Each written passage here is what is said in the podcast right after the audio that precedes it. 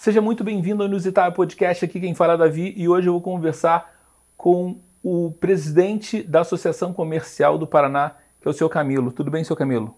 Tudo bem, maravilha. Obrigado pela oportunidade de estar aqui com você. Seu Camilo, obrigado mesmo. Me diz um negócio, qual é a primeira cena que o senhor tem quando o senhor era criança? Olha, criança, eu acho que encarei a dificuldade. É, eu venho de uma família numerosa e nós tínhamos que ajudar o pai e a mãe muito cedo. Com 4, 5 anos já rachava uma boa, uma boa lenha. Tinha que ajudar a criar os bichos. E quando falo bichos, é, os animais domésticos eles não têm sábado nem domingo. É todo dia. Todo dia tem que tratar, cuidar e buscar o pasto, buscar o milho, eh, distribuir. Olha, acho que a primeira coisa que vem assim na cabeça é a dificuldade que era de acompanhar um ritmo, um, uma logística de criar animais domésticos em casa. Tínhamos porcos, galinha, vaca. E nós éramos em quatro, mais ou menos, na mesma faixa de idade, e todos trabalhavam, ajudavam todo dia. Cara, que esse é o lado mais difícil. É, é verdade. E o senhor, isso foi tudo em qual cidade? Interior, o pai vendeu uma terrinha pequena, é, já agriculturável, lá em Santa Catarina, se enfiou no meio do mato, no Paraná. Meio do mato, literalmente. Ele trocou por uma área maior de puro mato. E daí começou a abrir uma clareira para fazer a nossa casa, e ali nos enfiou. Depois, para ir para a escola, tinha uns dois quilômetros de picada, né? No meio do mato, para ir à escola. É picada é quando mosquito, né? Não, picada que eu digo é um, uma então, abertura no mato. Entendi. Um careiro. E isso foi até os oito anos, daí fomos para a cidade. E não mudou nada. Tinha que continuar trabalhando e tal. Deu um duro tremendo. A, a minha infância toda foi de muito trabalho. Então hoje não mudou nada. A gente demorou para se encontrar, é porque tem, tem muita atividade todo dia. Eu sei, eu sei. Mas é porque é, não é só o senhor que demora, não. Tem muita gente aí, ó, tem muita gente. Se eu for listar, tem gente que a gente está conversando desde muito tempo, e, mas dá para entender perfeitamente. Todo mundo quer vir, porque é uma conversa e é, é legal, porque aqui, é, eu, eu vi aqui que tem uns quadros aqui de, de, de reportagem que o senhor fez, é, mas aqui o senhor tem mais tempo para expor sua ideia, o teu raciocínio. É, eu acho que eu teria, eu sinto falta de tempo às vezes, e você consegue ter tempo para expor muito melhor a sua ideia. E aí o senhor saiu do interior, quando é que o senhor chegou em Curitiba? Aí, bem, esse interior, quando você vai dar... Peraí, e qual cidade do interior? Marechal Cândido Rondon. Aí você sai de um distrito da vila, né? Vila que eu digo nem é vila, é um pequeno aglomerado de casas da família. Aí você vem para a cidade, e lá também tive que trabalhar muito. Ali eu já fazia de tudo um pouco que um vendedor de rua possa fazer. Desde vender sorvete, vender frutas, é, buscar, entregar o jornal. É, fazia, até os 15 anos foi muita atividade. Aí passa um período que eu virei um exímio datilógrafo, né? Fui trabalhar no escritório de, de despachante, de Detran, e aí eu meio que fiz uma vida melhor já, com qualidade maior, e vim a Curitiba com 18 anos para estudar, fazer uma faculdade. 47 Legal. anos atrás, e estou aqui até hoje. E me diz um negócio, é todos os seus irmãos fizeram esse caminho também, ou só o senhor que foi empreendedor, ou foi empurrado pela, pelo pai, pela mãe? Não, é, o pai e a mãe não tinham noção disso tudo. Eu vim com os amigos. Os amigos vieram fazer faculdade, falei, vou junto, não sei nem o que, que é, que nós vamos fazer em Curitiba, mas lá para lá que eu vou. Mas depois eu trouxe os três irmãos mais novos, viraram meus sócios no, no meu negócio. Mas daí aqui teve passagens interessantes também. Eu vendi o carro para comprar uma banca de revistas, uma banca de revistas para dar emprego para eles. Então, os três trabalhavam numa banca de revistas. Depois, eu troquei por um bar e um restaurante. Uma baia mó roubada. É, mas Acho eu- que é muito trabalho. O senhor tem que esquentar a barriga no balcão, senão E olha, a coisa não roda. Mal dava para se pagar. Mas eu, pelo menos, almoçava lá. Era divertido. Pelo menos o almoço era garantido, né? Não, mas chegava o final do mês, do meu salário de vendedor, que eu já vendia joias à época, eu tinha que pagar a folha, né? Olha, as duas cozinheiras aqui esse mês não, não sobrou. Aí era eu mesmo que pagava. Mas foi um tempo divertido. Montei várias coisas para eles, assim, para que pudessem se sustentar em Curitiba, mas também não vingou muito. É, só vingou mesmo o dia que associei todos ao empreendimento.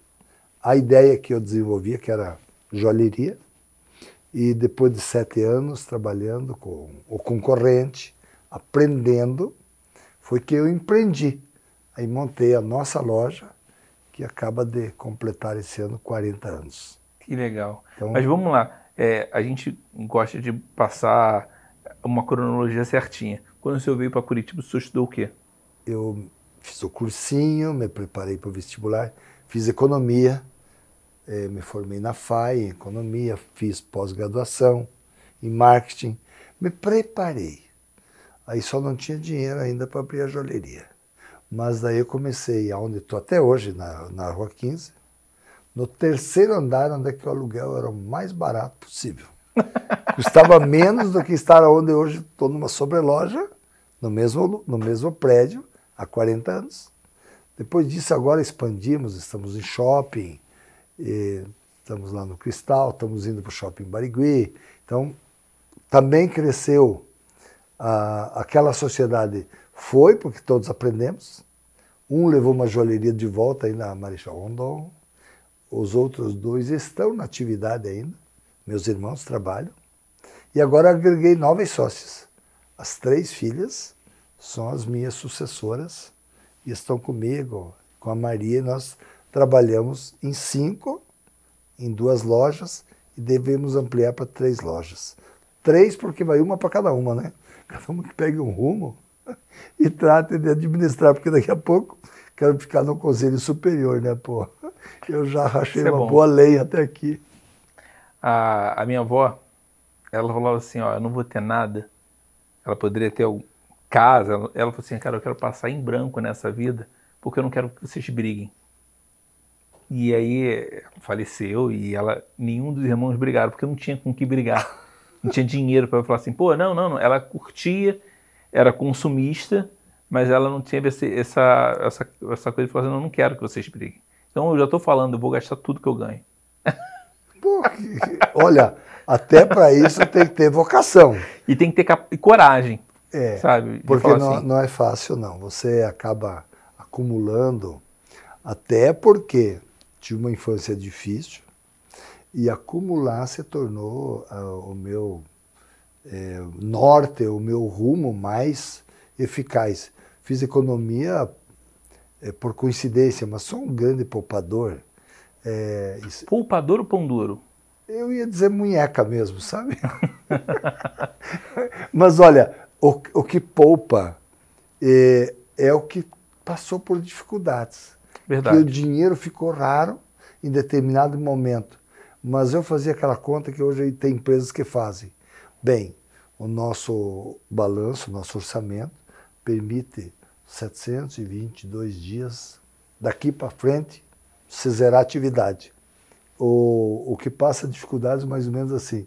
Eu tenho por três meses, se eu perder esse emprego, não tem problema, estou garantido em três meses eu vou sobreviver. E foi assim, até porque vim sozinho, depois trouxe os irmãos, e realmente deu para consolidar e formar uma joalheria, formar um, um empreendimento pela minha poupança pessoal. Eu consegui guardar um dinheiro que foi o primeiro impulso para dizer, ó, vou me estabelecer com os meus recursos. Então sempre daí faltou muito dinheiro no caminho, aí é onde entram os fornecedores que acabaram patrocinando, mas foi uma vida de mão fechada mesmo. Porque se você não poupar, não tem como formar capital. Então, você tem que segurar a despesa. Isso é uma constante até hoje. Não aprendi a gastar ainda. Por quê? O hábito é muito forte. Tipo, se eu ganhar 10, eu só vou gastar 9. E acabou. E isso é uma. É, é um, uma coisa que levou, eu, eu, eu levei para minha existência, para minha vida. Então é bem bacana. É, dificuldade nunca vou passar. Porque aprendi muito a poupar mesmo. É, e os anos passaram e eu estou aí. Mas é engraçado que você falou assim: se eu ganho 10, eu, é, eu gasto 9.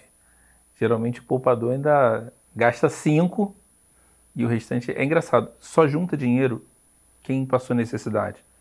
E aí tem a noção do que você pode fazer, porque você não quer passar mais aperto. É engraçado, eu também sou muito disso. Na verdade, eu estou aqui parafraseando, mas eu, como eu ganhava muito bem, eu era vendedor do, do nosso núcleo. Núcleo porque eu não só trouxe meus três irmãos, como muitos amigos, e tinha a República. Tive a República que eu coordenei com 15 moradores. Era uma bagunça, né? Tipo, um mundo de gente para administrar. Só desaparecia o, o ruído e o buchicho quando era o dia de pagar o aluguel, que todo mundo sumia. Saía cedo e não voltava nunca, porque tinha que comparecer com o aluguel. Mas eu conseguia gastar exatamente 10% da minha renda, porque os outros ganhavam pouco e eu acompanhava eles na mesma despesa, na mesma balada, tipo, Vão comer pãozinho com manteiga à noite, um cafezinho? Eu também acompanho vocês. Então eu poupava muito mais que 10%. Mas foi um momento bem interessante. É. Não, poupar é uma das coisas mais legais. Tem na Bíblia diz isso, para você poupar. Quem poupa tem. É, acho que até é uma propaganda da Caixa. Tem. Mas é isso. Então, desde um doce que você tem, eu estou guardando, mas daqui a pouco eu vou usar ele e você tem capacidade de olhar. Mais para frente, me diz um negócio, quantas vezes você quebrou? Nenhuma. Nenhuma? Nenhuma. Fiz alguns negócios que não deram certo. Paralelo e aqueles que eu não atuei diretamente. Então, eu montei uma farmácia para o sócio que quebrou, claro. Montei vários negócios. Começa pelo bar e restaurante, que não deu certo. Com o tempo tive que desativar aquilo trazer para o meu negócio. Montei mercado, mercadinho, é, distribuição de outros produtos. Fiz várias empresinhas que eu não atuava diretamente. E não adianta. Você é folclore ou não, que o boi só engorda o olho do dono, é mais ou menos assim. É a tua força de, de empreender que faz a diferença todas as atividades que eu montei para vou ajudar e vou montar isso aqui para você. Você vai vender determinado produto. Não dá certo. Agora aquilo que você faz e você coloca energia, coloca força, determinação, dá certo. Então a joalheria, ela tem 40 anos. Nunca voltamos para trás, nós sempre crescemos sempre poupamos bastante, fizemos a diferença. E hoje é, é gratificante saber que, ao longo da história, milhares de pessoas já passaram por nós, tiveram a alegria de casar, comprar as alianças, depois pôr o brinquinho no filhinho, na filhinha. Hoje já é netos que estão comprando as joias eu já estou me preparando aí para atender os bisnetos dos amigos. Então, continuo no balcão, continuo atendendo. É, associação é voluntariado. Estou presidente aqui ainda até o final do ano, deste ano. Enfrentamos dois anos de pandemia, de dificuldades, mas o meu objetivo é dividir o meu tempo em tempo integral. Quando eu não estou aqui, estou na loja. Claro, e tem aqueles dias também que eu vou pescar, claro. Ninguém é de ferro. Você gosta de pescar? Muito, e isso eu tenho feito é, recorrente. Minhas pescarias todo mês, é, sol, faça sol, faça chuva, eu dou um jeitinho de pescar meus peixinhos, até porque você reativa as tuas baterias, né? Você recarrega. Então, sair do ar, é, voltar a fazer um, um, hobby, ter um lazer, isso é de fundamental importância. É Senão, é verdade. Porque isso aqui é jornada dupla, né? Eu estou todo dia na loja e estou todo dia por aqui. Então, eu digo, é jornada dupla.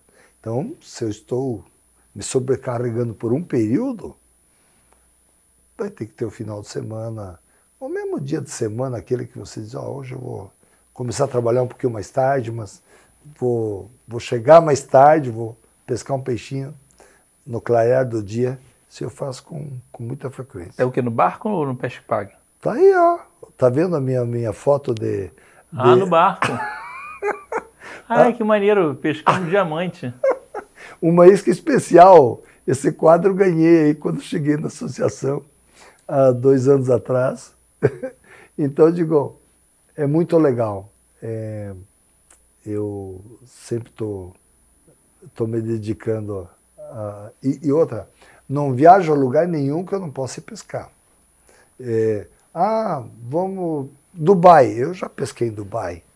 Mas eu vou aos Estados Unidos, claro. Mas vamos ver onde é que dá para pescar em Los Angeles, Miami. Las Vegas tem um lago maravilhoso. Que legal. Pesquei lá também. Então eu digo, aonde eu vou, eu pesco.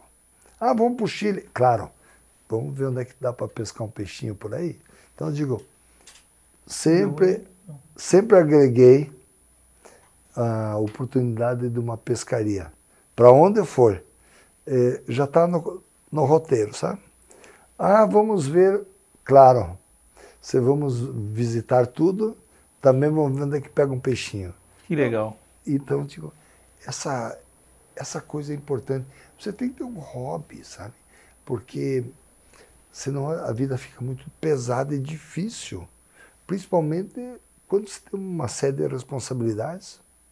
Você só recarrega a tua energia com um intervalo por, por lazer. É engraçado. E, é, e faz, quando você faz alguma coisa que lhe dá muito prazer, conecta com o seu eu. É o seu eixo. É engraçado isso. Eu gosto muito de tocar violão. O que me faz, eu paro e fico tocando. Tô triste, toco. Tô alegre, toco. É engraçado isso. E tem que ter o hobby, senão você fica... A vida passa muito rápido. Olha, o final de semana que eu não saio, não vou a lugar nenhum. É como se fosse uma continuidade. Não houve o final de semana.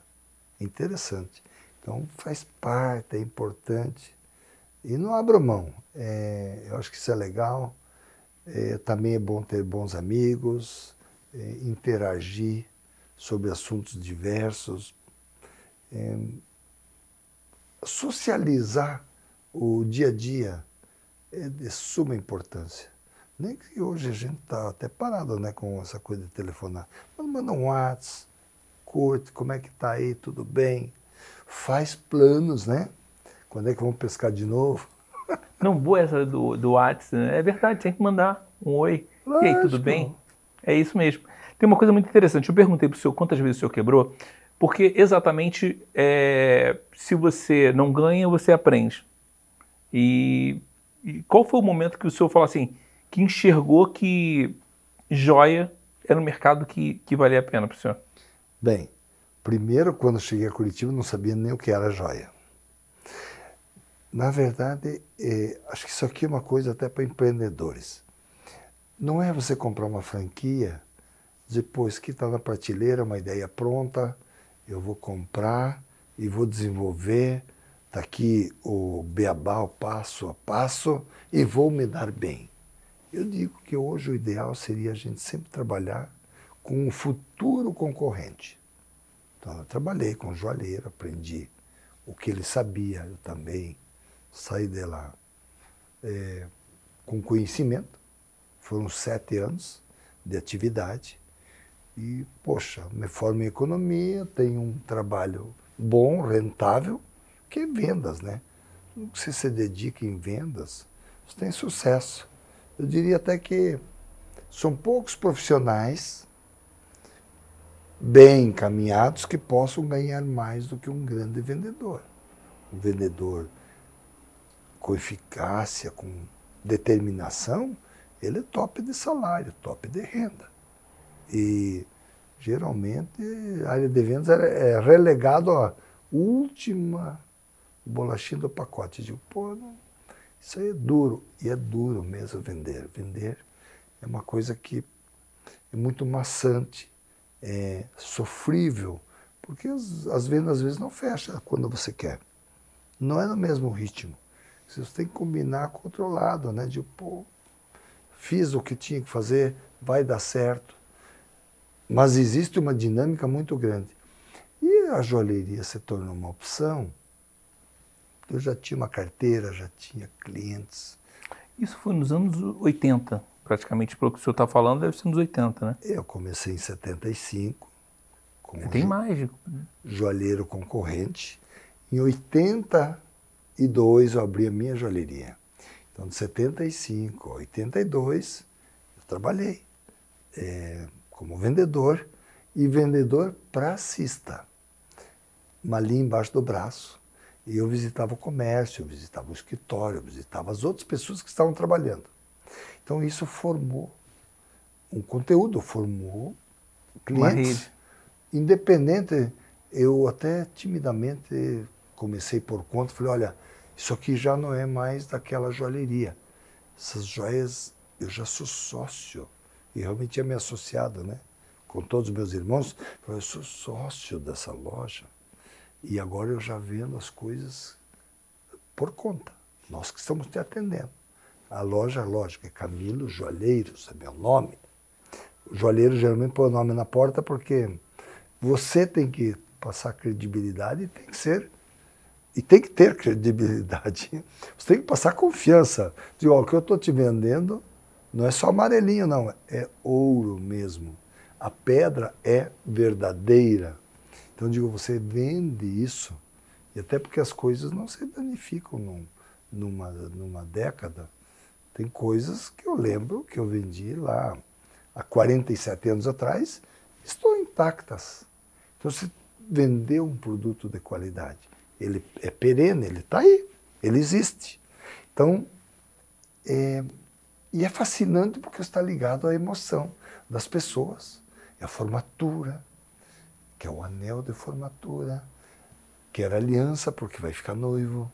Então, eu digo, as datas importantes das pessoas estão ligadas a um objeto, uma coisa que vai marcar um momento de vitória, um momento de alegria fascinante o mundo das joias. É o 15 anos da filha. Então, eu me encantei com o trabalho e, e, a, e a oportunidade de você estar fazendo sempre a mesma coisa. Você vira uma referência. Até hoje, tem gente, poxa, eu te encontrei, fazia tempo que eu não sabia de você, e passa pela loja Camilo ainda existe, que bacana. São 47 anos de trabalho. Então são sete do concorrente, mais 40, e eu faço a mesma coisa todo dia. Eu atendo pessoas todo dia. Então é bacana. Eu acho que quem é, quiser empreender tem que escolher um, um caminho, um produto, um serviço e dar sequência. Ele vira uma referência. E eu penso, poxa, depois de tudo isso, tem que criar sucessores. Felizmente hoje tenho sucessoras. Tenho três filhas. São três meninas, né? Três, as três trabalham comigo. Três meninas não, três mulheres, né? é. Aliás, já mães dos meus netos, né? Que eu tenho cinco netos. Que legal. Hoje eu já pesco com os netos, né? Tenho um de oito anos, um de seis. Vamos pescar com o vovô? Vamos embora. Já são meus parceiros de de, de ir para o mar pescar peixe. E elas fazem um trabalho brilhante. Aliás, já superaram o pai faz tempo, felizmente. Tem o nosso Instagram, Camilo Joalheiros. É impressionante como elas criam e postam e desenvolvem ideias e transformam. Aí o indivíduo está lá, tem uma joia antiga, vem para cá, nós vamos reformar vão criar um design novo. Então as três estão muito envolvidas nisso. E criou uma dinâmica muito bacana. Eu adorava vender relógios. Hoje elas passam longe de relógios. Pai joia é muito mais importante. O senhor tem relógio? Tenho. Tem. Hoje eu saí sem a minha aliança, sem o relógio. Hoje foi aquele dia que eu saí voando atrasado. Que ontem foi um dia difícil, cheguei muito tarde em casa. Hoje o dia, ó, saí sem nada, mas uso o relógio, uso a aliança, a corrente de vez em quando, porque estou sempre de gravata. Não, estou até olhando se não está no bolso. Não está não. Deixei tudo em casa. Então, mas usam. Eu ainda sou da geração de usar relógio. Muitos hoje não estou nem aí para relógio, é o celular, né? É, eu, eu não tenho. Eu não tenho. Eu tenho uma fita vermelha, que isso aqui é uma meta minha. É, eu olhei pro do Ítalo, ele também não tem. e é engraçado, o relógio não. Mas anel, cordão, tenho um cordão com uma estrela de Davi. Mas é engraçado isso. É, o relógio ficou ainda não é uma coisa que as pessoas olhavam antigamente. O senhor lembra muito bem. Só colocando um ponto, quando o senhor abriu a loja, eu estava nascendo, eu nasci em 82. Olha que loucura. É, quando o, o, antigamente o jovem olhava para a prateleira de relógio. Hoje ele olha para o telefone celular. Mas hoje em dia está sendo trocado pelo smartwatch. Exato, que volta para o relógio também. É engraçado. Como é que... E relógio já, já é uma atividade, né? É já, já é o celular que está ali vibrando, já se pode digitar aqui. Consegue mandar mensagem por aqui. Câmera, tirar, faz tudo, tudo celular É. aqui de volta. É, Dizem que o senhor conhece É melhor incentivo. do que eu, que a moda volta. Volta. Volta, ela tem um ciclo de 20, eu já escutei, eu já escutei que tem um ciclo de 20 anos. O senhor que é comerciante conhece muito bem. O senhor dá aula em faculdade? Não, eu fiz algumas exposições sobre o meu trabalho, é, turmas de administração, de economia, último ano. Escuta, vamos escutar um empreendedor de carne e osso, então ia lá contar minha história, de como deve começar, deve eh, analisar custos, receita, ponto de equilíbrio, mas sempre foi assim, então, aulas pontuais. Tipo, uma experiência. É, porque o que o senhor está falando aqui, eu, eu conhecia só o presidente da associação, comer- da associação comercial. Está me dando uma aula. E para quem vai assistir isso aqui, é uma aula. Eu fiquei encantado pela possibilidade de que que você está apresentando. É isso aqui, não desistir. É, E me diz um negócio, a gente falou de vendedor, a minha mãe era vendedora. A minha mãe me sustentou vendendo, vendendo perfume. É, ela representava a Vizcaia e aí com a pandemia ela se aposentou. É, mas é engraçado também que ela, ela, você falando, eu automaticamente me conectei com a minha mãe, que ela, ela vem, passou, ela sustentou a gente vendendo perfumes, é, Salvador Dali, aí tem um monte de perfume legal. Mas me diz um negócio, o que eu ia falar é qual é a característica que o vendedor tem que ter para que ele possa ter sucesso? persistência. Não pode desistir nunca. Ele tem que imaginar assim que tem um aproveitamento pelo menos acho que de 10%. Se ele bater em 10 portas, se ele falar com 10 pessoas, ele vai realizar uma venda. Não pode desanimar nunca. Tem que ser persistente. Hoje mudou a dinâmica, né? Hoje você já vai mandar 100 watts. Você já vai pegar a tua rede e vai mandar, olha, estou com isso aqui. É diferente, eu estou falando de bater a porta, porque eu comecei batendo na porta. Sim. Estou ligando, olha, tem a data aí, você precisava ver alguma coisa e tal. Hoje não, não tá nada disso. Você mandar uma mensagem, vai ter, tem que estar conectado, tem que estar na, na tua lista. Você mandar uma mensagem, olha, eu estou com essas molezinhas aqui. Ó, tem essa data, você não pode esquecer.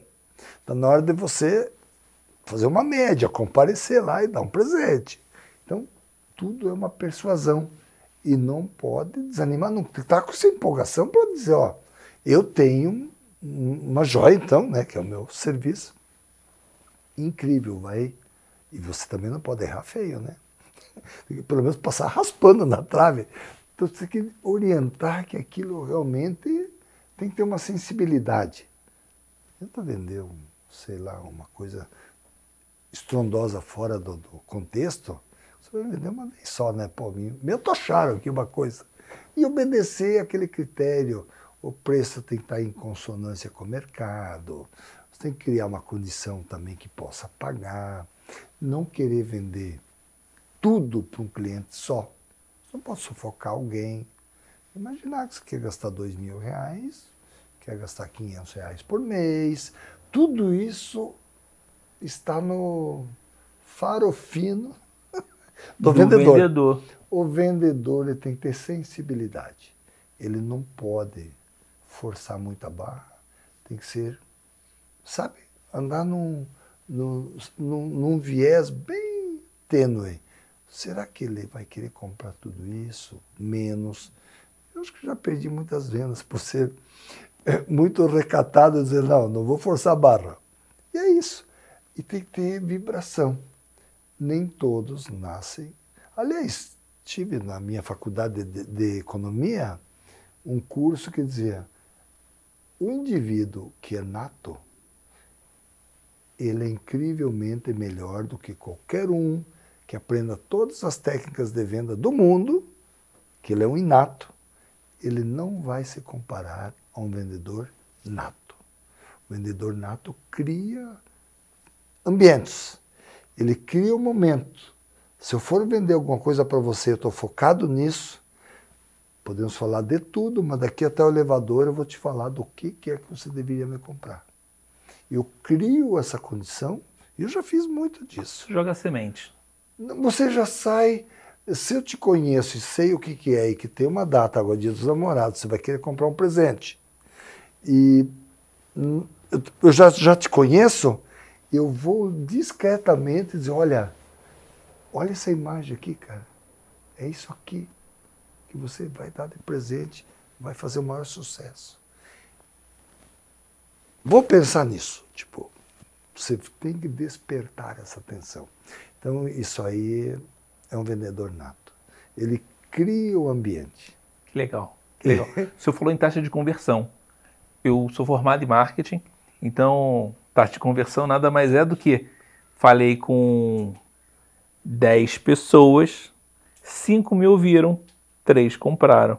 E aí começa a criar um ambiente é, fantástico para você, você possa fazer. Hoje, Hoje que as pessoas de marketing falam em jornada do cliente, não tem nada mais do que simples você entender, ter sensibilidade e entender o momento que você pode oferecer. E essa coisa de não desanimar é a coisa mais fantástica. E ter o brilho nos olhos, né? Tem. Falar. Você tem que se empolgar. Isso aqui é empolgação. E associação não é nada mais diferente do que isso. O que, que nós exercemos por aqui? quase que uma continuidade do nosso dia a dia, do nosso trabalho. Eu sempre falo, olha, é, você chegar numa associação como essa, você tem que ter é, uma resposta para alguma coisa que você veio buscar. O que, que você tem de serviços que pode ajudar é, na empresa? Ah, tenho desde consultoria aqui, olha, vamos olhar o teu faturamento, a tua despesa, quanto é que é o teu markup, markup do teu produto. Será que está dando para pagar essa conta?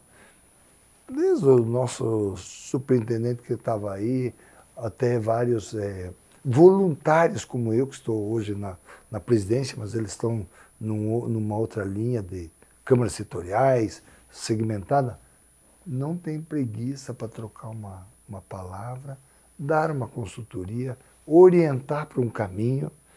O associativismo, ele ajuda muito. Não é só a, troca de informações, o conhecimento, mas busca dar soluções. Muitas vezes nós ouvimos aqui é, empresários com dificuldades, voluntariamente tentamos criar soluções, soluções para ele. Olha, é, isso aqui acho que é esse o caminho. São cases, né? Exemplos. Sim, sim. Olha, eu já vi uma história parecida. Foi por aqui o caminho. Tem uma brecha na lei. Você pode fazer isso. Então, o associativismo compreende isso. E nós, além de cuidarmos então do nosso dia a dia, cada um procura ser profissional. Aqui é uma troca de informações, uma troca de conhecimento e cuidamos da cidade. Uma associação comercial como a nossa é, tem o Conselho de Segurança, tem o encontro dos conselhos de segurança, que é os consegues, tem o, o Conselho da Saúde, temos gente de muitas habilidades de vários segmentos e juntos buscamos soluções. Então, tá ruim para ir e vir. Então, vamos ver com a segurança da cidade, vamos ter que melhorar isso. Qual que é o horário de comércio que nós temos que ter? É o debate hoje que está na moda no dia a dia. Temos que ter um outro horário, nós não podemos começar às nove e terminar às dezenove. Temos problemas de ir e vir, tem congestionamento no trânsito. Tudo isso nós. Então, além de ser bom profissional e saber ganhar seu dia a dia trabalhando, como associativista, nós criamos soluções para o entorno, para o bem comum de todos. Então, nós buscamos soluções juntos. Olha, principalmente na pandemia agora, foi terrível, houve muita negociação. Então, a loja de rua vai trabalhar das 10 da manhã às 4 da tarde, mas o shopping do meio-dia às 8 da noite, para não tumultuar e não haver aglomerações no transporte público e nem nos ambientes. Coisas que nós determinamos aí na pandemia, juntos, os empresários, com o poder público. Então, houve muita sinergia, mesmo numa pandemia. E quando a pandemia é diferente, é, segurança, cuidados, vamos colocar vigilância para que não haja o arrombamento, tudo isso são dinâmicas que nós buscamos juntos. Então, é, o, senhor, o senhor leva uma bandeira grande aí. Me diz um negócio, como é que o senhor chegou?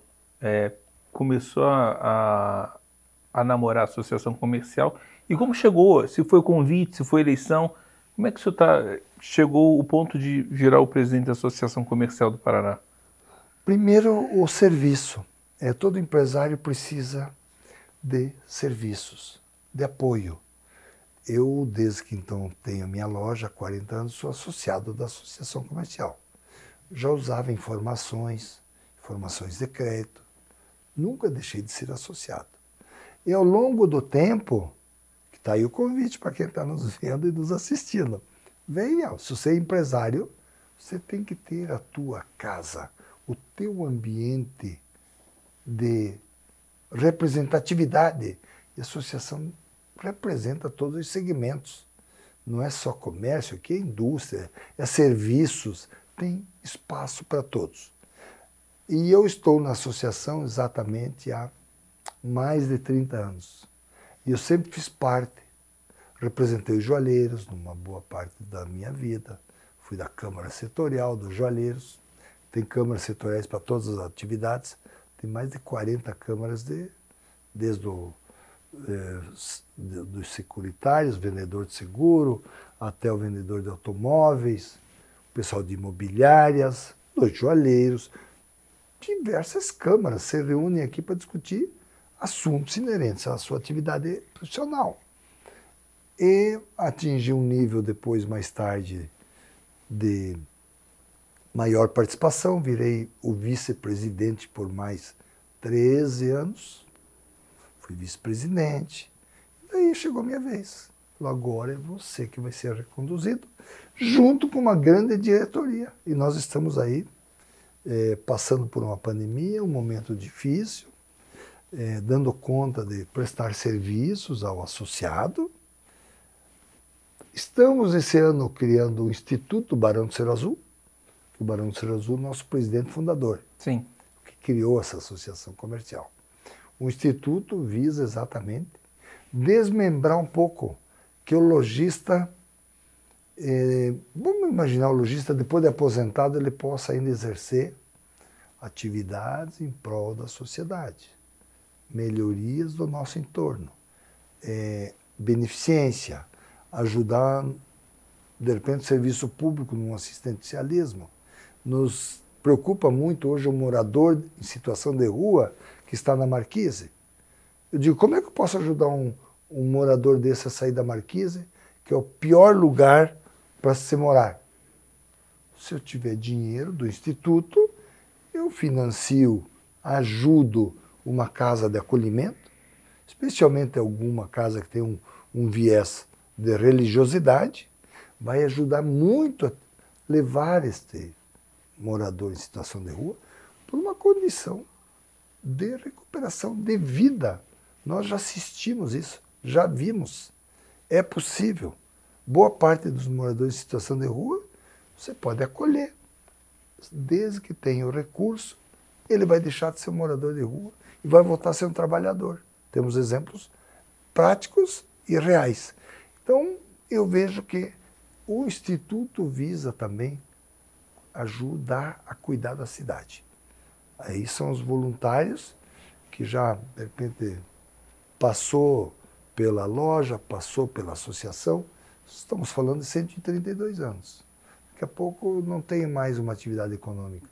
Mas eu tenho um instituto que eu posso me abrigar ali para ajudar nas atividades comuns.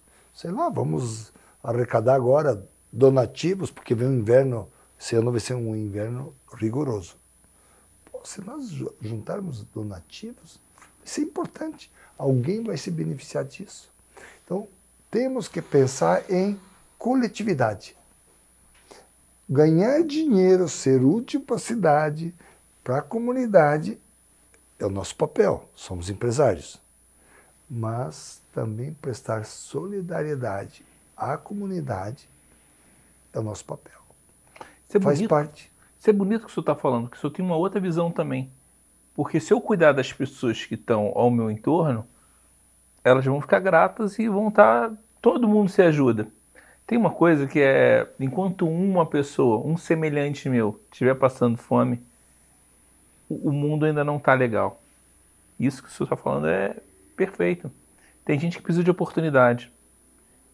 Se nós não criarmos essas oportunidades, também o mundo vai ficando muito desigual.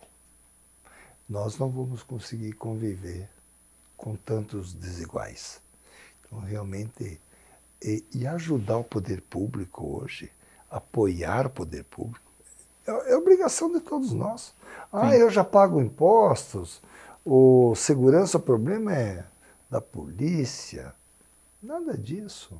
Se eu não estiver ajudando, não estiver colocando uma câmara aqui eh, para a polícia elucidar possíveis danos, eh, coisas escabrosas que aconteçam na cidade, não tiver uma comunicação com os órgãos de segurança, ninguém vai te cuidar de você.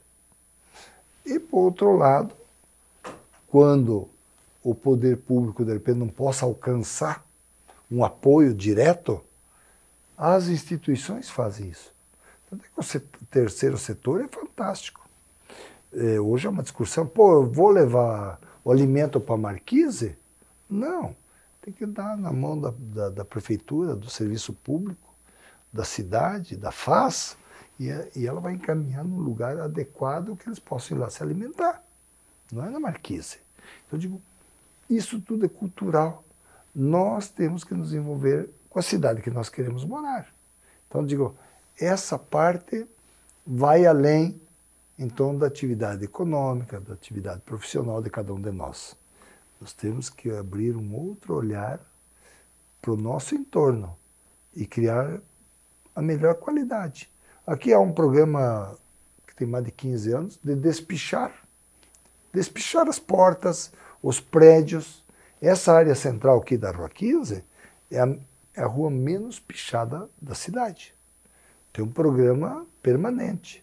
Pichou, nós despichamos. Tem uma associação que presta serviço. Parte desses colaboradores da ACGB, que é uma associação que faz um voluntariado de despiche, vem dessas instituições dos ex-moradores de rua. Só nessa instituição tem seis ex-moradores de rua que são felizes hoje para ganhar um salário para despichar as paredes, eh, arrumar calçada e ajeitar floreiras. Isso é um exemplo real, prático. E onde é que entra a associação? todo mês nós providenciamos a tinta, o pincel, arrumamos o material para eles trabalharem. Esse é o recurso básico, é uma parceria perfeita. Nós ajudamos de um lado e eles fazem o serviço do outro. São duas instituições. E o prefeito também abraçou a causa nobre, o projeto, acho que é o rosto da cidade. Muitos desses monumentos e, e prédios tombados, antigos, são cuidados pela prefeitura. Os bustos, né? Eles foram para é, é, foram para um lugar específico, mas eles têm, mas eles agora são de concreto para que ninguém possa estar tá danificando. E casas antigas, tombadas também, a prefeitura vem cuidando. Essa foi uma ideia que nasceu aqui dentro da associação. Ah, nasceu aqui dentro? Nasceu. O projeto Despichação nasceu dentro da associação. Pichação é crime, outros slogans aí. Sim. E o prefeito abraçou a causa. Ele tem desenvolvido um trabalho brilhante, tem cuidado da cidade. E nós, fazendo essas ações, mostramos para a sociedade que, se você despichar, a segunda vez, a tua casa, o muro, perto da tua casa, você foi lá e apagou duas vezes. O pichador, na terceira, ele não vai gastar a tinta dele. Ele não vai pintar de novo, porque sabe que ali tem um vigilante. Se pintar, nós vamos lá e vamos apagar. Então, é uma maneira de, de educar. Uma coisa ruim, né? Você gasta dinheiro, mas pelo menos você deixa a cidade aprazível. Uma rua abandonada, toda pichada, vidro quebrado, não é um ambiente de comércio, não é um ambiente de lazer, não é um ambiente para nada. Então, esses cuidados nasceu do espírito do Barão do Ser Azul, que vai ganhar um instituto que legal. E nós fazemos ser voluntariado constantemente. Esse instituto, então, foi o senhor que foi na sua gestão, né? Foi. Que legal, que legal. É engraçado que eu estava conversando com a Daniela, a Daniela é a secretária do senhor, para quem não conhece, é, que ela falou uma coisa muito interessante, que o seu Camilo é o barão da Rua 15. não é que falam?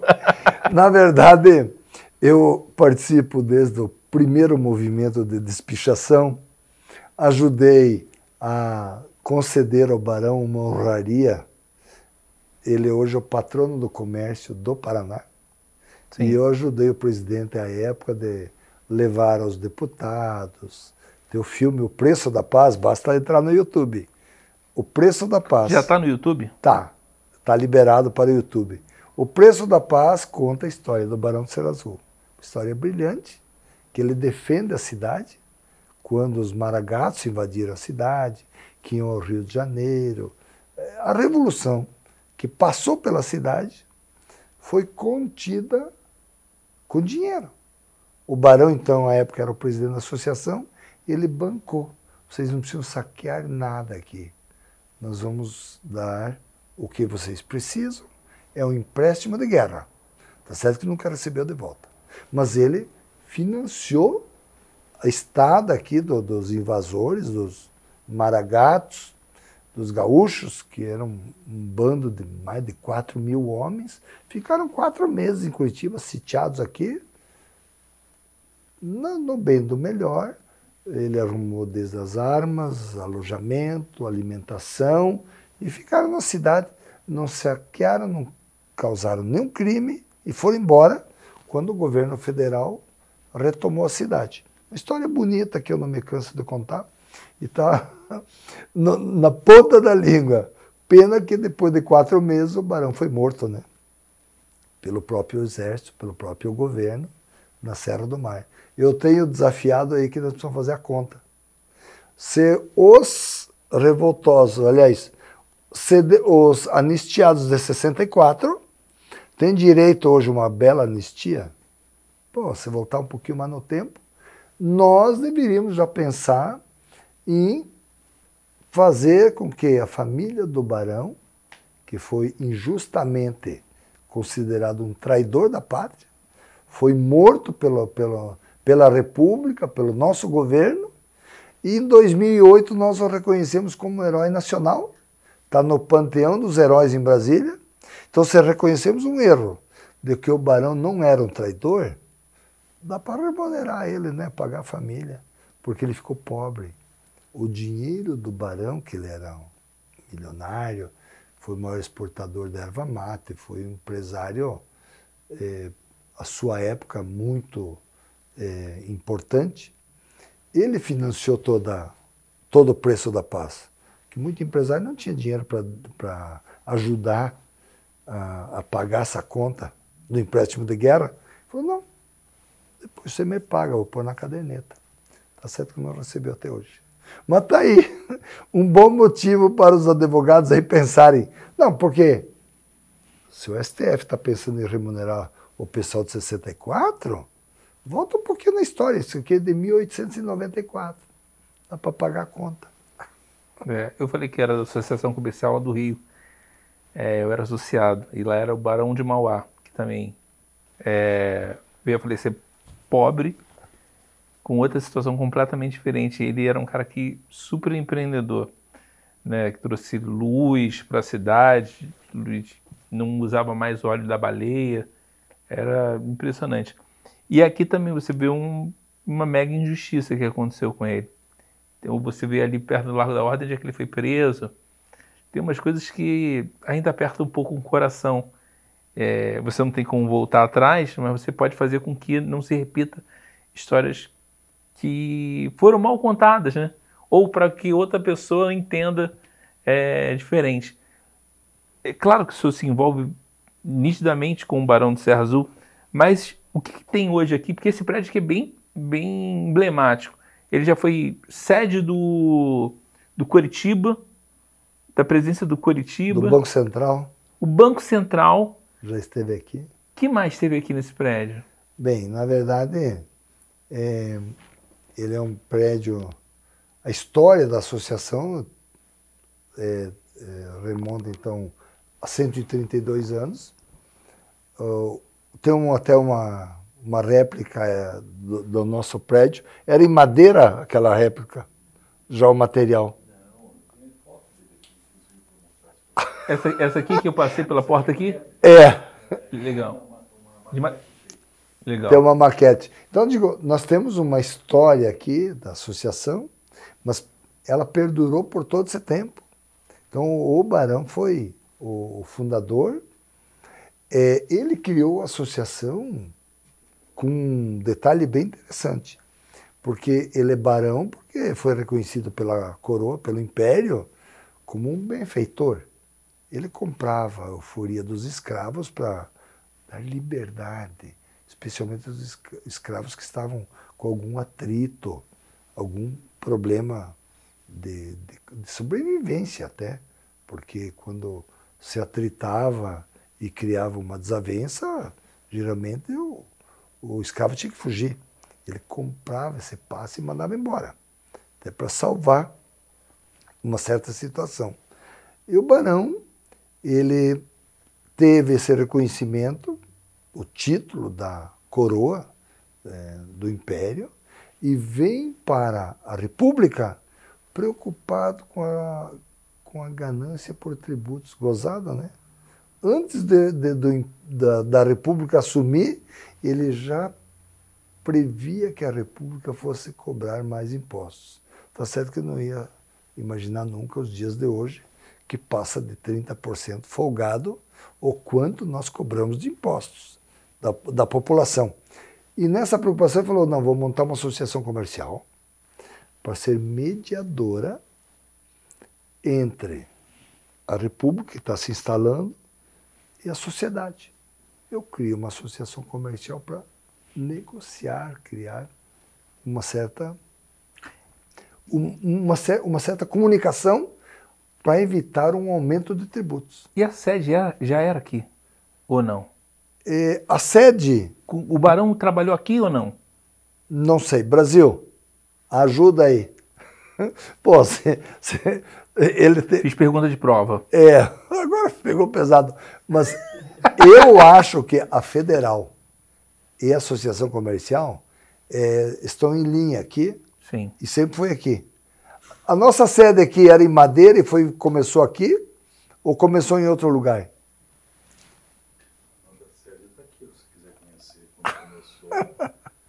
estava instalada aqui. Aqui, esse, prédio aqui. Nossa, que lindo. Você me manda essas, fotos? Com certeza. Então lindo. começou aqui. Então o Barão Então, traba- ele- o Barão trabalhou aqui. trabalhou aqui. Precisamos saber agora mais detalhe. Agora eu fiquei curioso. Qual que era a sala do Barão?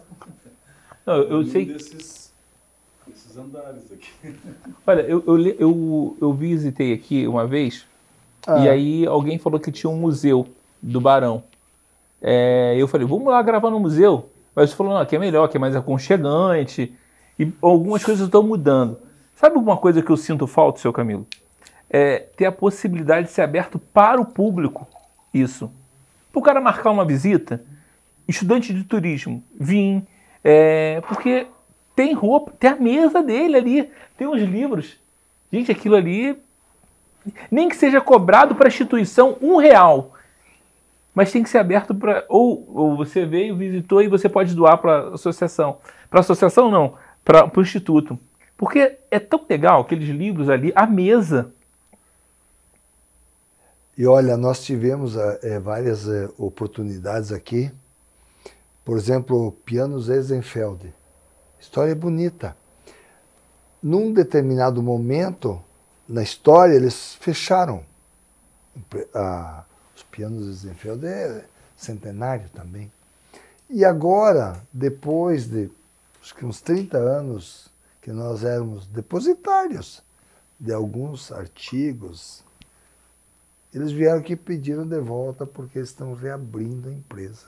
Que legal. Olha que bacana. Nós cuidamos da, da história aqui na associação. Então, e daí como é que fazemos?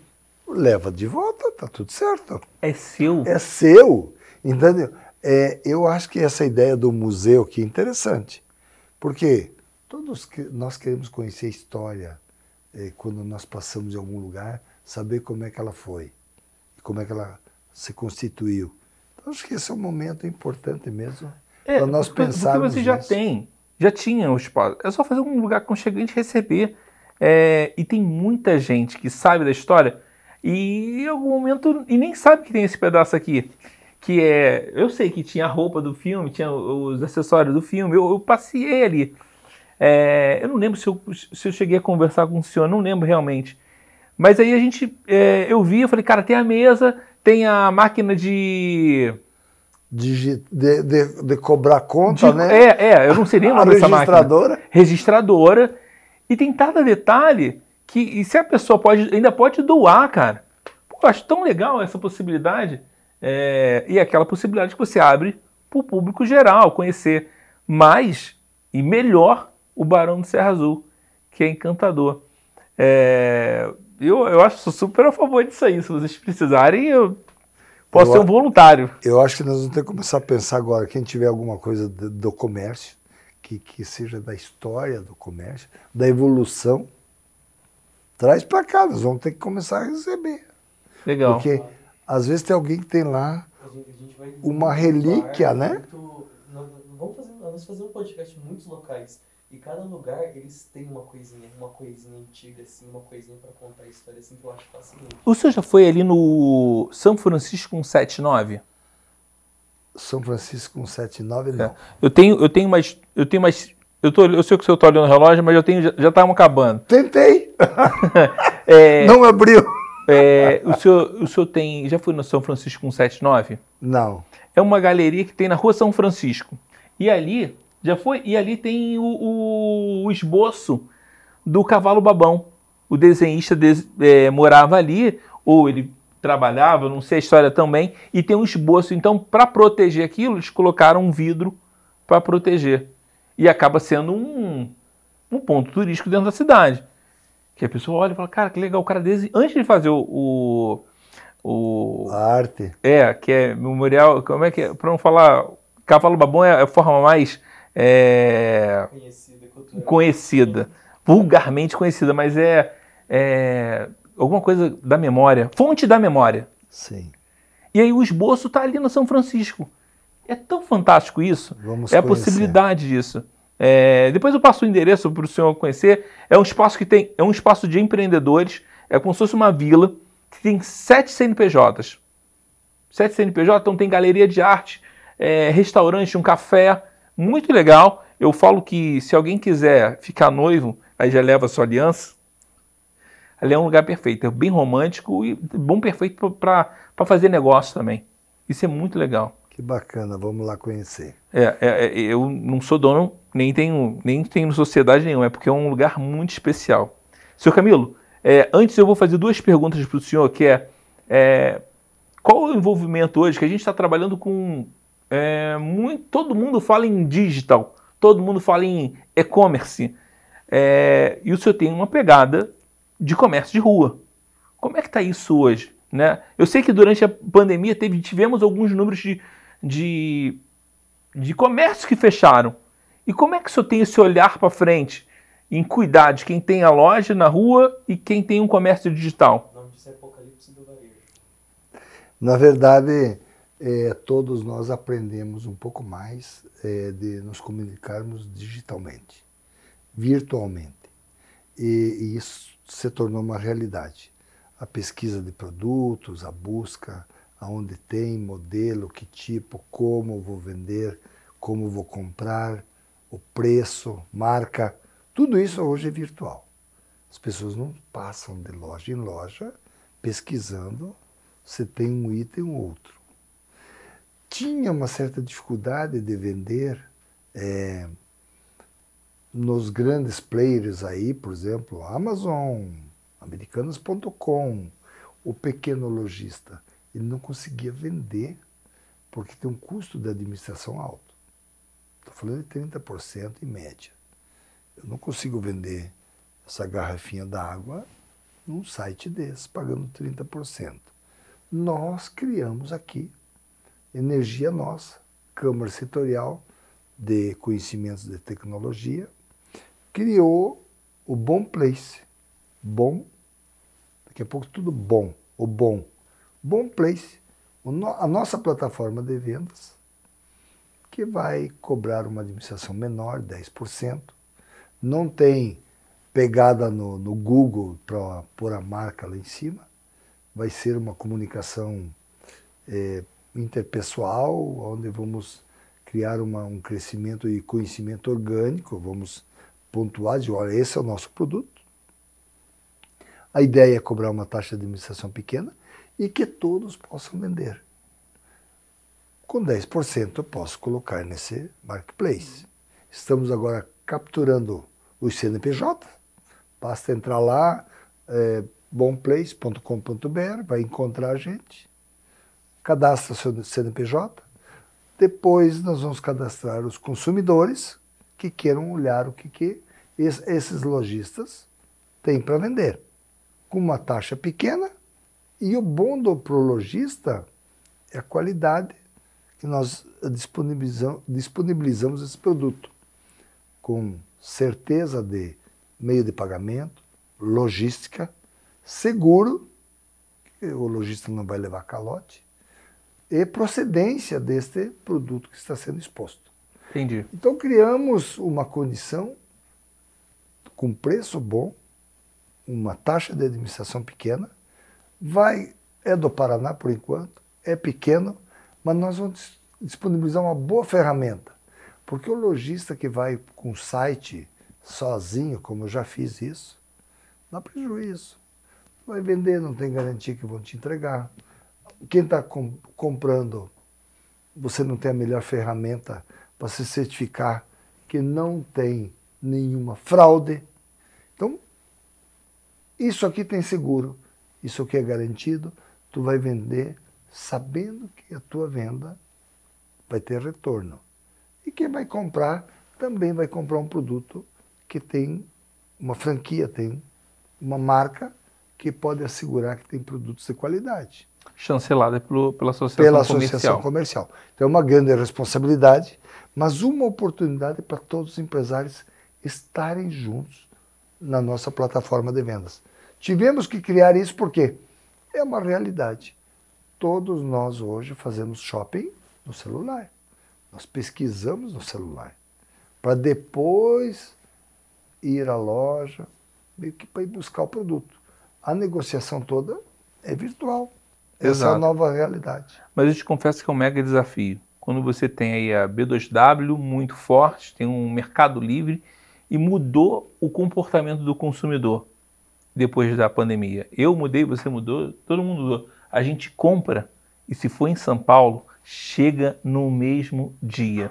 É impressionante. Que o pior é a logística. Né? Eu acho que o, o- o Brasil é muito grande, a gente viu com isso.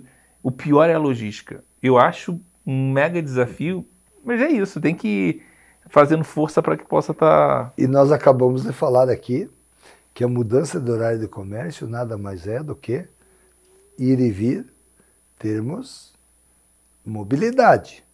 Imagine então você comprar um produto, você mora na fazenda Rio Grande, mas comprou lá no Atuba. E como é que você vai buscar esse produto? Não tem jeito. A cidade está tá parada, está travada. Horário de comércio fechado. Você vai- acho que fazer essa viagem dá umas cinco horas e de volta. Incon- Inconcebível. Então, realmente, ganhou escala a venda virtual, sem dúvida. É, e se você pensar que, sei lá, se a gente imaginar, comprou uma geladeira, chegou lá, tá quebrada, tem que mandar o frete é mais caro. Então tem que pensar, não é uma coisa fácil, é uma coisa bem complexa mesmo. Mas é, tem que ter um olhado. Com a pandemia, é, fechou muito comércio de rua. Nós, pelas nossas estatísticas, pelo nosso banco de dados, perdemos 15% dos negócios, especialmente voltado a serviços. E aquele empresário que não tinha nenhuma dinâmica, e nenhuma ferramenta digital, nem um relacionamento de WhatsApp, não teve, os que não tinham nenhuma noção de eh, venda virtual, de tecnologia, realmente fechou. Sofreu. Sofreu porque o indivíduo não passou mais na porta dele, não caiu de paraquedas dentro da loja dele. Fechou. Então, realmente, é, falei nisso, falei, pô, cadê a churrascaria que eu conhecia? Poxa, fechou mais seis, sete aqui em Curitiba, assim. Pô, e as grandes, né? Que a gente tinha hábito de ir. Então, fechou muita coisa. A pandemia realmente atrapalhou. Economicamente também, muitas empresas. E estão melhorando agora? Sem dúvida. E essa volta, essa oportunidade de estarmos aí sem máscara, ir e vir, entrar em loja, sair, é o recomeço. Estamos indo bem, eu acho que numa escala é, aceitável. Daqui a pouco estamos. E, e- e mais ou menos quando é que a gente, na sua visão, se eu tenho uma visão é, De prática. muito mais, ó, eu acho, eu, eu somando o Ítalo aqui não sabemos nada de prática. É, quando é que volta tudo ao normal, assim, que as pessoas começam a trabalhar e, e funcionar? Eu vejo, eu vejo que agora tem muita gente passando aperto. Olha, começa acabando a guerra que não é nossa, da Ucrânia. Está influenciando preços, Putz, ainda tem a guerra, né? É, influenciando preços, criando inflação, pode faltar algum produto, é uma ameaça real. Então, inflação é muito ruim. Aí basta dizer, subiu o preço do petróleo, Sobe tudo. Tudo inflaciona. Então, digo, a pandemia foi ruim, agora veio a guerra. Ruim, pandemia, porque faltou itens, faltou eh, componentes para tudo que é linha de produtos. Ainda estamos impactados com a pandemia. A guerra piorou, mas sem dúvida, isso voltando ao normal, nós já estamos prontos. Daí subiu os juros, né? porque por conta de uma coisa puxa a outra, subiu a inflação, subiu os juros. Então, tudo impacta. Impacta porque a renda ficou pequena, né? As pessoas perderam aí no mínimo 10% da sua renda. Isso é real. Então, perde-se força no consumo, força no varejo. Mas, sem dúvida, se tivermos a paz, a economia vai Começa a deslanchar. melhorar. Nós vamos deslanchar. crescer. Seu Camilo, a gente está encerrando, mas antes eu vou falar o seguinte: se você pudesse encontrar você quando veio para Curitiba, o que você falaria para aquele Camilo que chegou aos 18 anos? Cara, acho que você vai voltar para casa, porque esse, esse, teu- esse desafio dessa cidade grande aqui é terrível. Isso aí foi, foi uma angústia muito grande por um bom período. O que, que eu estou fazendo longe de casa? Porque quando está voltando em 75, acho que é mais longe do que eu, o Japão hoje. Então não tinha telefone, não tinha a correspondência era por carta, não tinha estradas, tinha que pegar um, um ônibus e andar em estrada de chão. Era muito difícil estar aqui. Mas eu diria que hoje, quem quiser deixar o seu papagaio para trás, quiser fazer uma grande mudança, tem que ter um grande propósito. Ninguém deve se mudar de uma cidade para outra, sai de um lugar para ir para o outro, deixando no caminho seus pertences, suas coisas que gosta, só porque eu vou conhecer uma capital, vou conhecer uma cidade grande, tem que ter desafios e propósitos. Não, estou indo lá porque eu vou estudar e vou melhorar de vida. Senão é melhor ficar onde está. Se você não quiser mudar nada, não quiser crescer, e eu entendo hoje que a gente só cresce se tiver cultura, tiver oportunidade do conhecimento, tiver escola.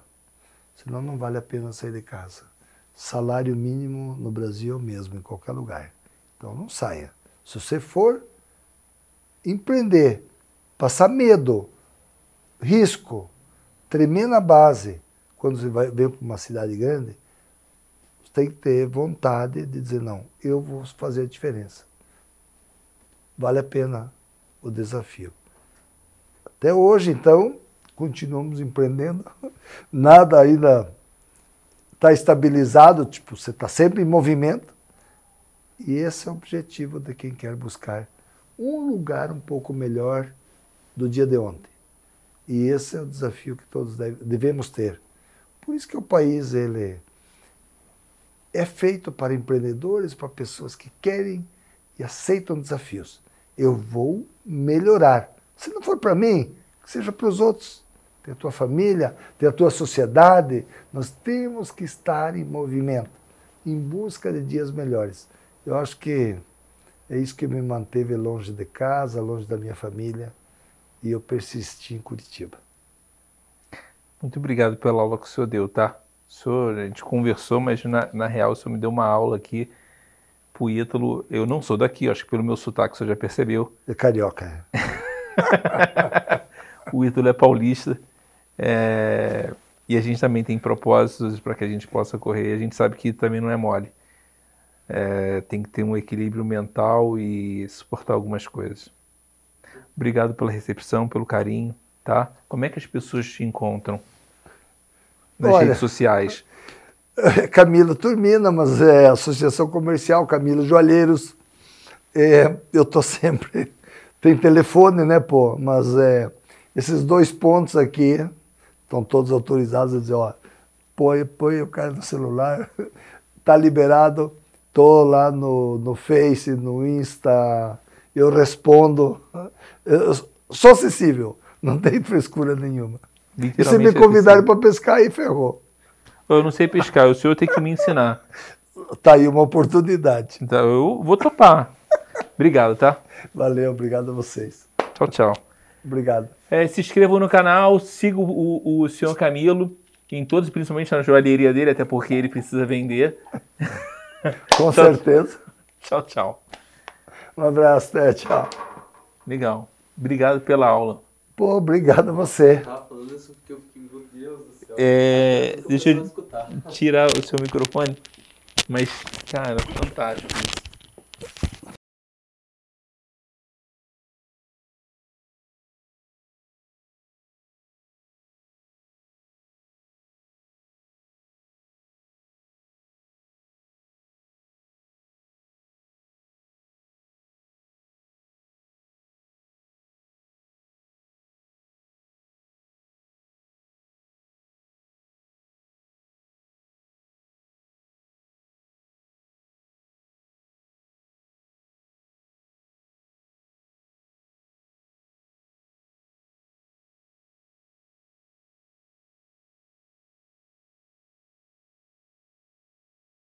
Cobrar conta, de- né? é, é, eu não sei nem o nome dessa máquina. registradora. registradora e tem cada detalhe que se a pessoa pode ainda pode doar, cara. Eu acho tão legal essa possibilidade é, e aquela possibilidade que você abre para o público geral conhecer mais e melhor o Barão do Serra Azul, que é encantador. É, eu, eu acho super a favor disso aí. Se vocês precisarem, eu posso ser um voluntário. Eu acho que nós temos que começar a pensar agora, quem tiver alguma coisa do, do comércio, que, que seja da história do comércio, da evolução, traz pra cá, nós vamos ter que começar a receber. Legal. Porque às vezes tem alguém que tem lá. A gente, a gente vai Uma muito relíquia, bar, né? muito. nós Vamos fazer, vamos fazer um podcast em muitos locais. E cada lugar eles têm uma coisinha, uma coisinha antiga, assim, uma coisinha pra contar a história assim que eu acho fascinante. O senhor já foi ali no São Francisco 179? São Francisco 179, É. Eu tenho, eu tenho mais. Eu tenho mais. Eu, tô, eu sei que o senhor está olhando o relógio, mas eu tenho. Já estavam acabando. Tentei, É, não abriu. é, o, senhor, o senhor tem. Já foi no São Francisco 179? Não. É uma galeria que tem na rua São Francisco. E ali. Já foi? E ali tem o, o- o esboço do cavalo babão. O desenhista des- é, morava ali, ou ele trabalhava, não sei a história também, e tem um esboço. Então, para proteger aquilo, eles colocaram um vidro para proteger. E acaba sendo um, um ponto turístico dentro da cidade. Que a pessoa olha e fala, cara, que legal, o cara desse... Antes de fazer o, o, o- arte. é, que é memorial, como é que é? Pra não falar, cavalo babão é a forma mais é, Conhecida, cultural. conhecida, vulgarmente conhecida, mas é, é alguma coisa da memória, fonte da memória. E aí o esboço está ali no São Francisco. É tão fantástico isso. Vamos É a possibilidade disso. É, depois eu passo o endereço para o senhor conhecer. É um espaço que tem, é um espaço de empreendedores. É como se fosse uma vila. Tem sete CNPJs. Sete CNPJs, então tem galeria de arte, é, restaurante, um café, muito legal. Eu falo que se alguém quiser ficar noivo, aí já leva a sua aliança. Ali é um lugar perfeito, é bem romântico e bom perfeito para fazer negócio também. Isso é muito legal. Que bacana, vamos lá conhecer. É, é, é, eu não sou dono, nem tenho, nem tenho sociedade nenhuma, é porque é um lugar muito especial. Senhor Camilo, é, antes eu vou fazer duas perguntas para o senhor, que é, é, qual é o envolvimento hoje, que a gente está trabalhando com, é, muito, todo mundo fala em digital, todo mundo fala em e-commerce, é, e o senhor tem uma pegada de comércio de rua. Como é que está isso hoje? Né? Eu sei que durante a pandemia teve, tivemos alguns números de, de de comércios que fecharam. E como é que o senhor tem esse olhar para frente em cuidar de quem tem a loja na rua e quem tem um comércio digital? O nome disso é Apocalipse do Varejo. Na verdade, eh, todos nós aprendemos um pouco mais eh, de nos comunicarmos digitalmente, virtualmente. E, e isso se tornou uma realidade. A pesquisa de produtos, a busca, onde tem modelo, que tipo, como vender, como comprar, o preço, marca, tudo isso hoje é virtual. As pessoas não passam de loja em loja pesquisando. Você tem um item e outro.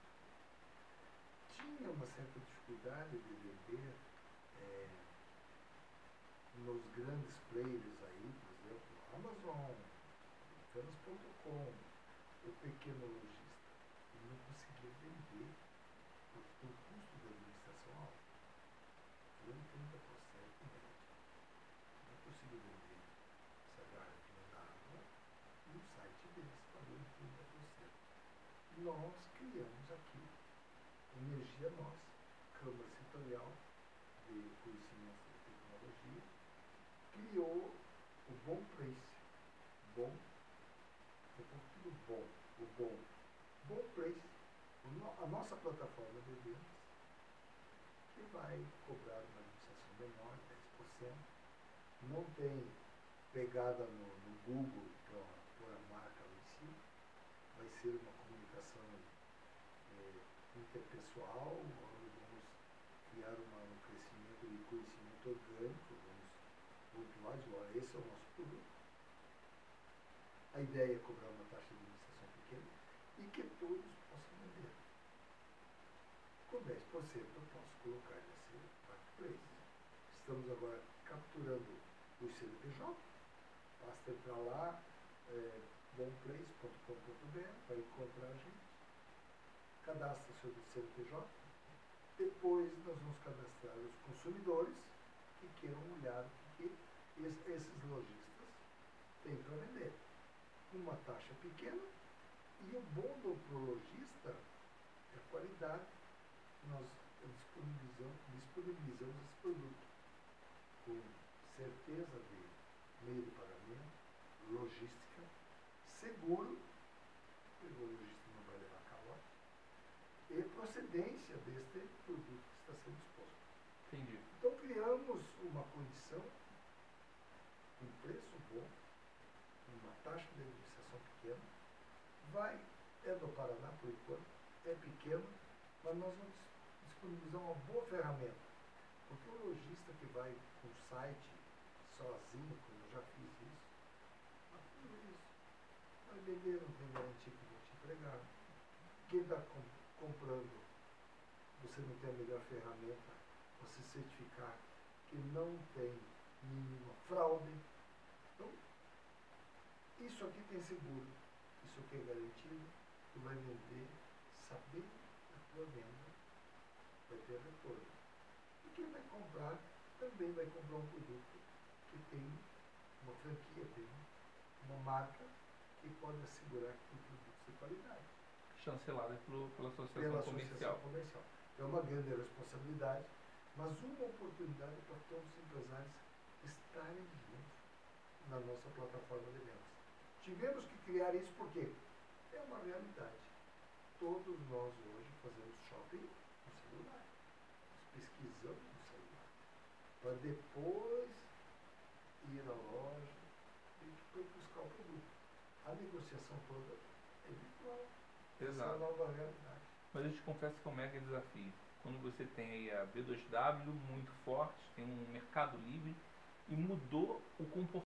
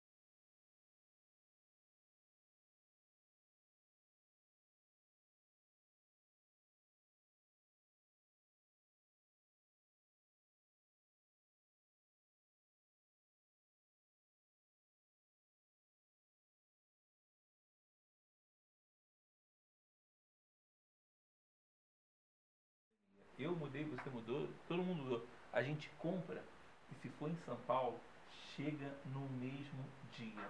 É impressionante. Que o pior é a logística. Né? Eu acho que o, o, o Brasil é muito grande, a gente viu com isso. O pior é a logística. Eu acho um mega desafio, mas é isso, tem que fazendo força para que possa estar. E nós acabamos de falar aqui que a mudança do horário de comércio nada mais é do que ir e vir, termos mobilidade.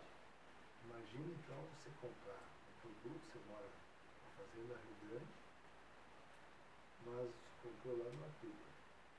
Como você vai buscar esse produto? Não tem jeito. Está tá parado, está travada. Horário do comércio fechado.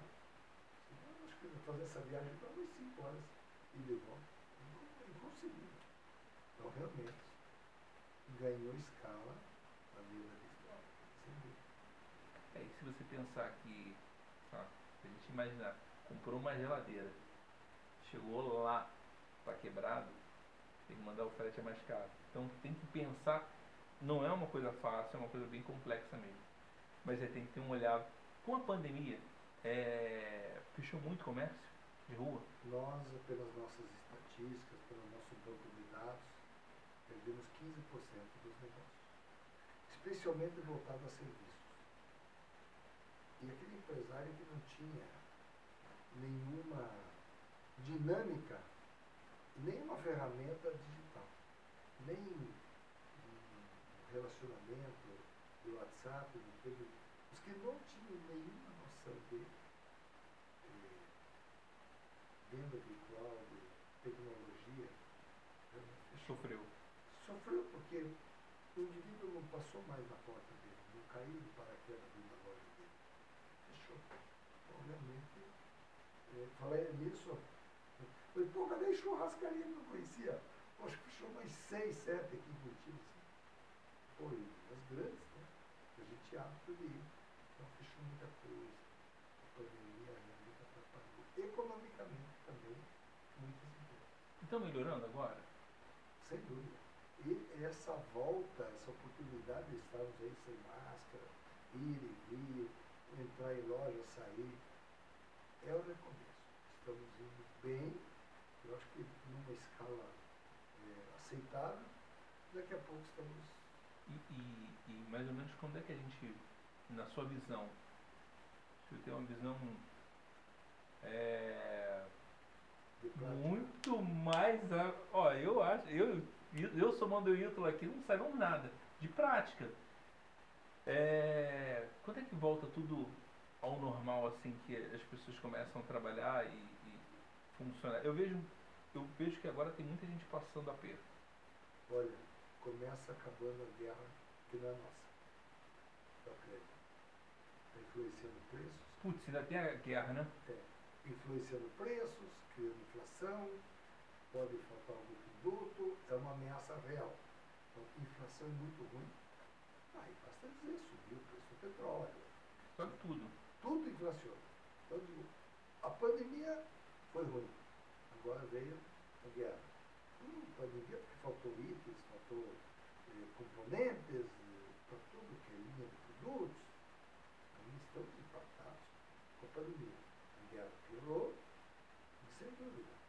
Isso voltando ao normal, nós já estamos prontos. Daí subiu os juros, né, por conta de uma coisa puxa a outra, subiu a inflação, subiu os juros. Então, tudo impacta. Então, porque a renda ficou pequena, né? As pessoas perderam aí no mínimo 10% da sua renda. Isso é real. né? Perde-se força no consumo, força no varejo. Mas, sem dúvida, se tivermos a paz, a economia vai Começa a melhorar. Crescer. Seu Camilo, a gente está encerrando, mas antes eu vou falar o seguinte: se você pudesse encontrar você quando veio para Curitiba, o que você falaria para aquele Camilo que chegou aos 18 anos? Cara, acho que você vai voltar para casa, porque esse, esse, esse desafio dessa cidade grande aqui é terrível. Isso aí foi, foi uma angústia muito grande por um bom período. Estou fazendo longe de casa, porque quando está voltando em 75, acho que é mais longe do que eu já estou hoje. Então não tinha telefone, não tinha a correspondência era por carta, não tinha estradas, tinha que pegar um, um ônibus e andar em estrada de chão. Era muito difícil estar aqui. Mas eu diria que hoje, quem quiser deixar o seu papagaio para trás, quiser fazer uma grande mudança, tem que ter um grande propósito. Ninguém deve se mudar de uma cidade para outra, sai de um lugar para ir para o outro, deixando no caminho seus pertences, as coisas que gosta, só porque eu vou conhecer uma capital, conhecer uma cidade grande, e ter desafios, propósito. Não estou indo lá porque vou estudar e vou melhorar vida. Senão é melhor ficar onde. Se você não quiser mudar nada, não quiser crescer, e eu entendo hoje que a gente só cresce se tiver cultura, se tiver oportunidade do conhecimento, se tiver escola. Senão não vale a pena ser de casa. Salário mínimo do Brasil é mesmo, em qualquer lugar. Então não saia. Se você for empreender, passar medo, risco, tremer na base, quando você vai ver para uma cidade grande, tem que ter vontade de dizer, não, eu vou fazer a diferença. Vale a pena o desafio. E hoje, então, continuamos empreendendo, nada ainda está estabilizado, tipo, você está sempre em movimento. E esse é o objetivo de quem quer buscar um lugar um pouco melhor do dia de ontem. E esse é o desafio que todos devemos ter. Por isso que o país ele é feito para empreendedores, para pessoas que querem e aceitam desafios. Eu vou melhorar. Se não for para mim, seja para os outros, para a tua família, para a tua sociedade. Nós temos que estar em movimento, em busca de dias melhores. Eu acho que é isso que me manteve longe de casa, longe da minha família, e eu persisti em. Muito obrigado pela aula que o senhor deu, tá? Senhor, a gente conversou, mas na, na real senhor me deu uma aula aqui pro Ítalo. Eu não sou daqui, acho que pelo meu sotaque senhor já percebeu. E carioca. o Ítalo é paulista. É, e a gente também tem propósitos para que a gente possa correr. A gente sabe que também não é mole. É, tem que ter um equilíbrio mental e suportar algumas coisas. Obrigado pela recepção, pelo carinho, tá? Como é que as pessoas te encontram nas Olha, redes sociais? Camilo Turmina, mas é Associação Comercial Camilo Joalheiros. É, eu estou sempre. Tem telefone, né, pô? Mas é, esses dois pontos aqui estão todos autorizados a dizer, ó, põe, põe o cara no celular, tá liberado, tô lá no, no Face, no Insta, eu respondo. Eu sou acessível, não tem frescura nenhuma. E se Literalmente. me convidarem para pescar, aí ferrou. Eu não sei pescar, o senhor tem que me ensinar. Tá aí uma oportunidade. Então eu vou topar. Obrigado, tá? Valeu, obrigado a vocês. Tchau, tchau. Obrigado. É, se inscrevam no canal, sigam o, o senhor Camilo, em todos, principalmente na joalheria dele, até porque ele precisa vender. Com certeza. Tchau, tchau. Um abraço, Tete.